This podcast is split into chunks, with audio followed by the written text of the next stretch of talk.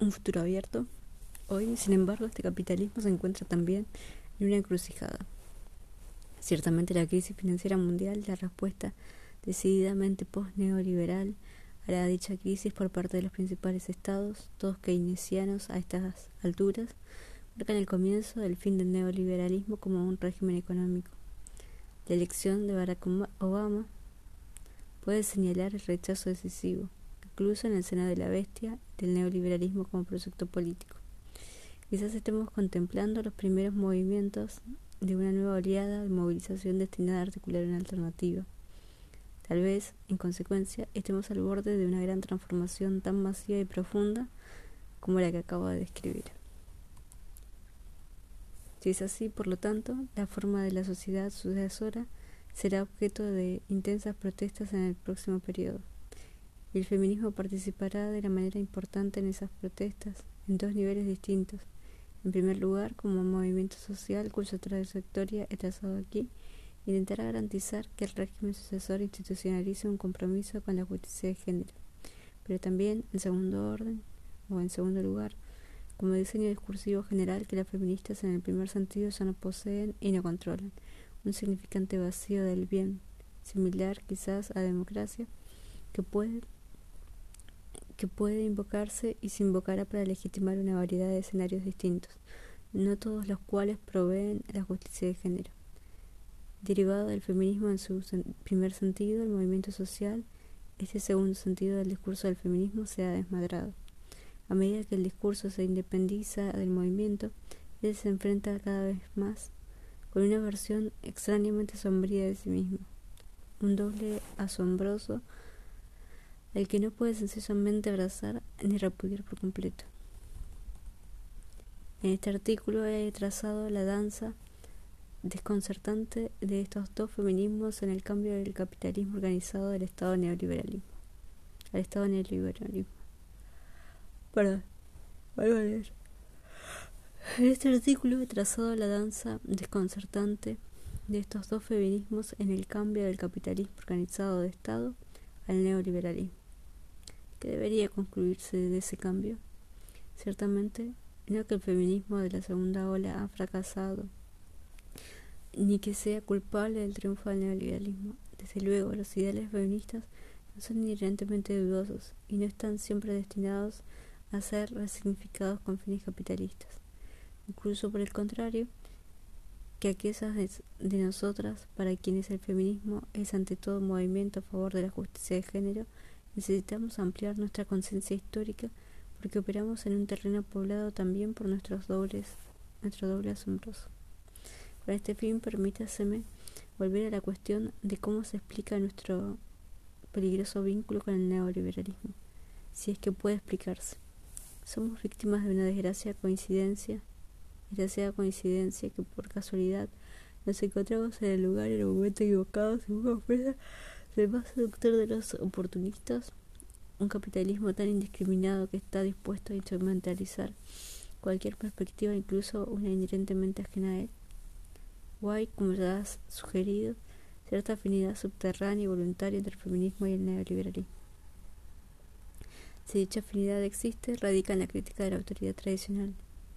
Dicha autoridad es desde tiempo, desde hace tiempo objetivo del activismo feminista que busca al menos desde Mary Wollstonecraft emancipar a las mujeres del sometimiento personalizado a los hombres, ya sean padres, hermanos, sacerdotes, ancianos o esposos.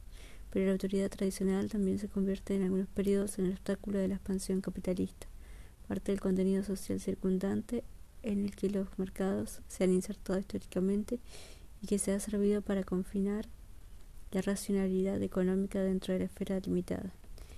En el momento actual, estas dos eh, críticas a la autoridad tradicional, la feminista y la neoliberal, parecen converger.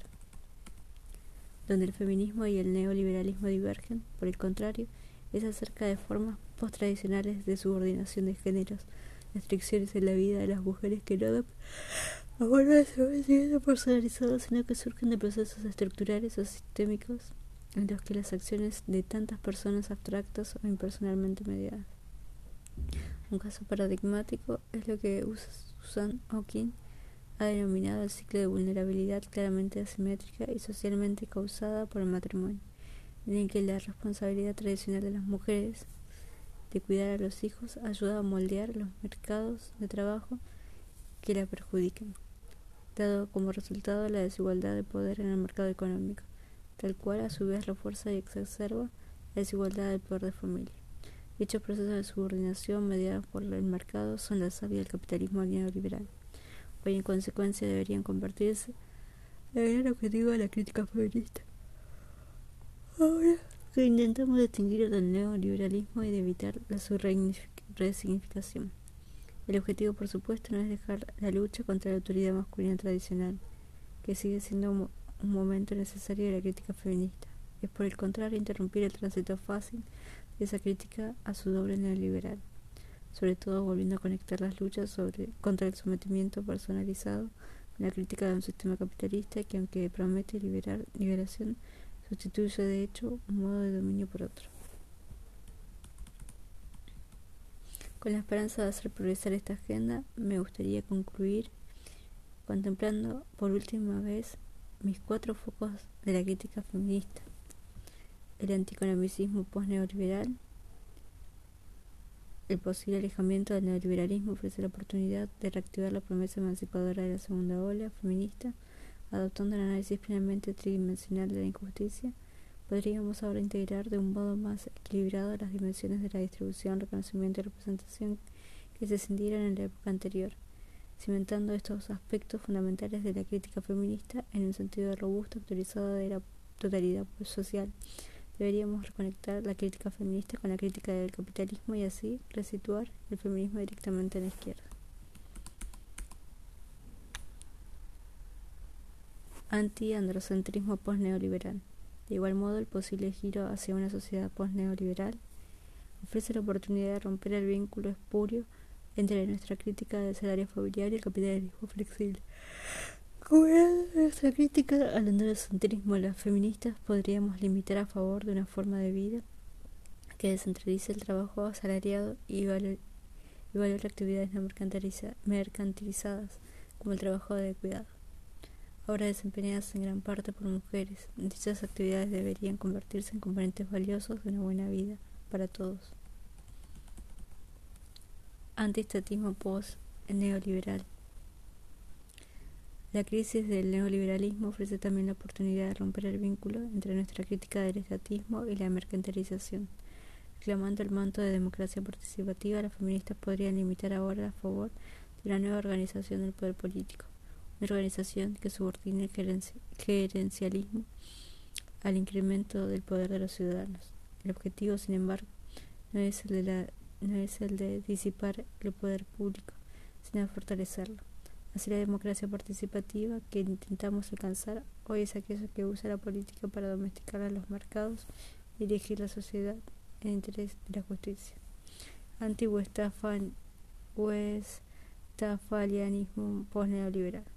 Por último, la crisis del neoliberalismo ofrece la oportunidad de resolver de modo productivo la ambigüedad que desde hace tiempo mantenemos respecto del marco westphaliano.